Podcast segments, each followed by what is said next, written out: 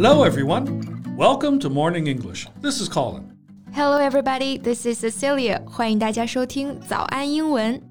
节目开始之前啊，先说一个小福利。每周三，我们都会给粉丝免费送纸质版的英文原版书、英文原版杂志和早安周边。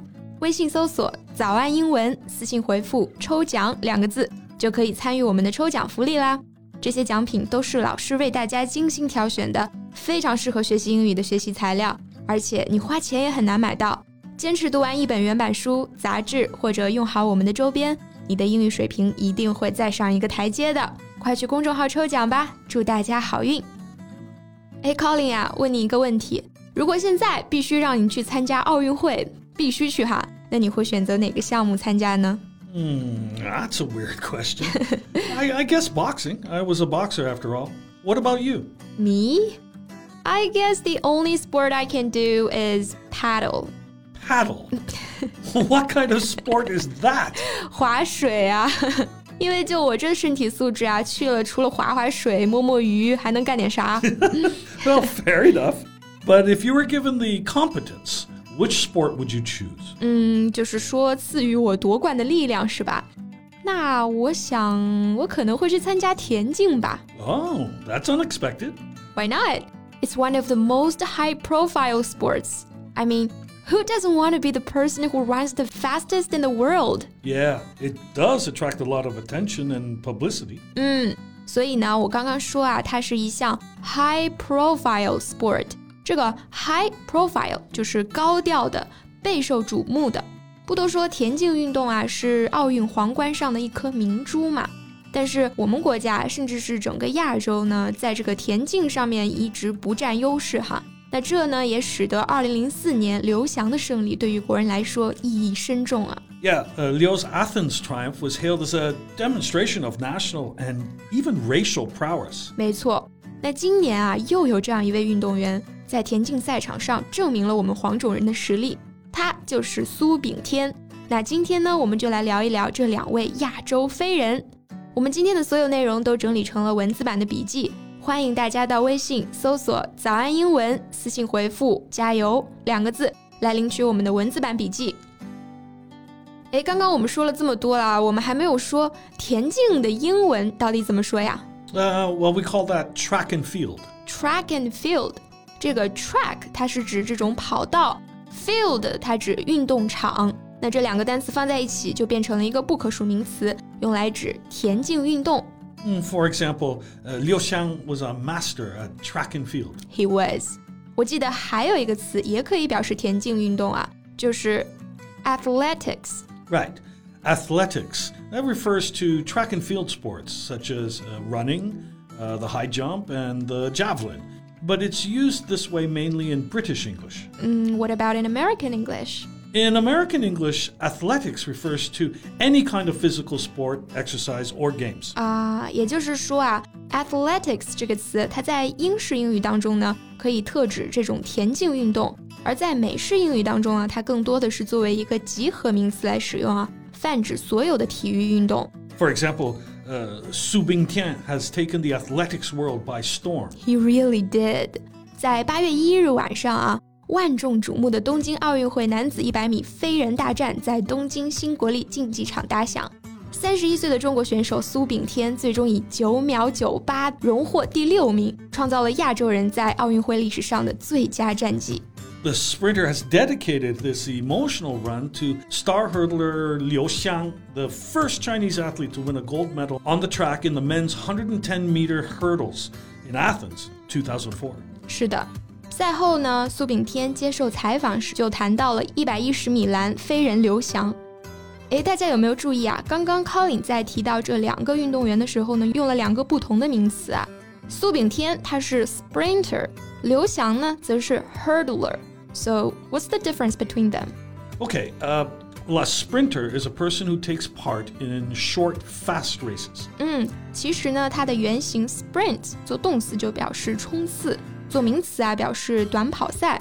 所以呢，sprinter 它就表示短跑的人，也就是我们说的短跑运动员。What about hurdler? Well, a hurdler is an athlete who takes part in hurdles races. 嗯，一样的道理哈。 这个 hurdle 它表示奔跑当中跨越，或者说跨栏赛。所以呢，hurdler 就是跨栏运动员。虽然他们都是田径项目的明星运动员，但是我之前还真不知道他们的关系这么亲密啊。 yeah, they have always been in contact. Liu Xiang is constantly encouraging him and supporting Su Bingtian. Every year on Su Bingtian's birthday, uh, Liu Xiang will give him his blessing. Wow, that's sweet. 我觉得啊，可能是出于一种英雄惜英雄的心态吧。而且呢，苏炳添还说，刘翔不光是他的偶像，也是他的幸运之星。Lucky star? Why? Because when he broke the 10 second barrier, Liu Xiang was there. So for Su Bingtian, he is not only his idol, but also probably his god of luck.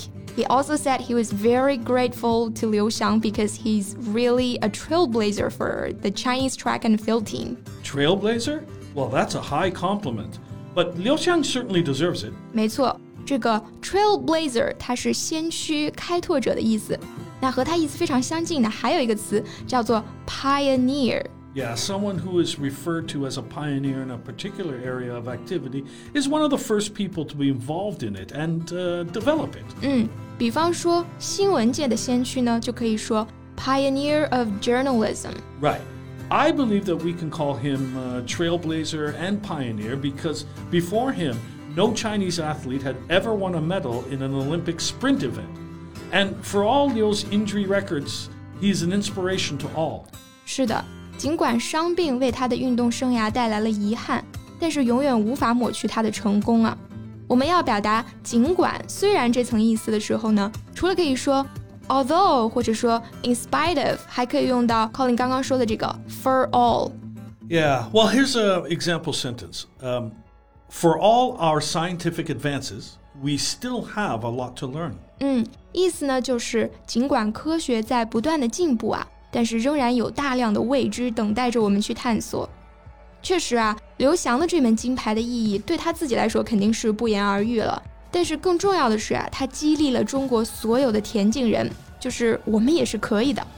If Liu Xiang had not come into prominence, many people might not have dared to dream that they could appear in the finals of the Olympic Games and that Asians are able to win the track and field gold. 嗯，你刚刚在说他一战成名的时候呢，用到了 come to prominence 这个表达。那 prominence 它就表示突出、卓越。所以啊，come to prominence，它就表示变得出名、成名。那这种激励后辈的精神，也在苏炳添身上得到了传承啊。Yeah, he finished sixth in the 100 meter final. He said hopefully he could bring encouragement to younger athletes and drive more Chinese runners to break the 10 second barrier. You know what? This reminds me of another name, 刘长春。一九三二年，我国短跑运动员刘长春孤身一人漂泊二十多天。远赴万里参加洛杉矶奥运会。I can't imagine what he was thinking, but the courage and determination can still touch me across time and space. 是的， 那今天的节目呢，就用当时《大公报》对刘长春报道当中的一句话结束。希望在他、刘翔、苏炳添，还有千千万万国人身上流传的这股力量继续传承下去。我中华健儿此次单刀赴会，万里关山。此刻国运艰难，愿诸君奋勇向前，愿来日我等后辈远离这般苦难。最后再提醒大家一下，我们今天的所有内容都整理成了文字版的笔记，欢迎大家到微信搜索“早安英文”，私信回复“加油”两个字来领取我们的文字版笔记。So thanks for listening. This is Colin. This is Cecilia. See you next time. Bye. Days we were young. We took photographs of everything we could be. This podcast is from Morning English. 学口语就来早安英文。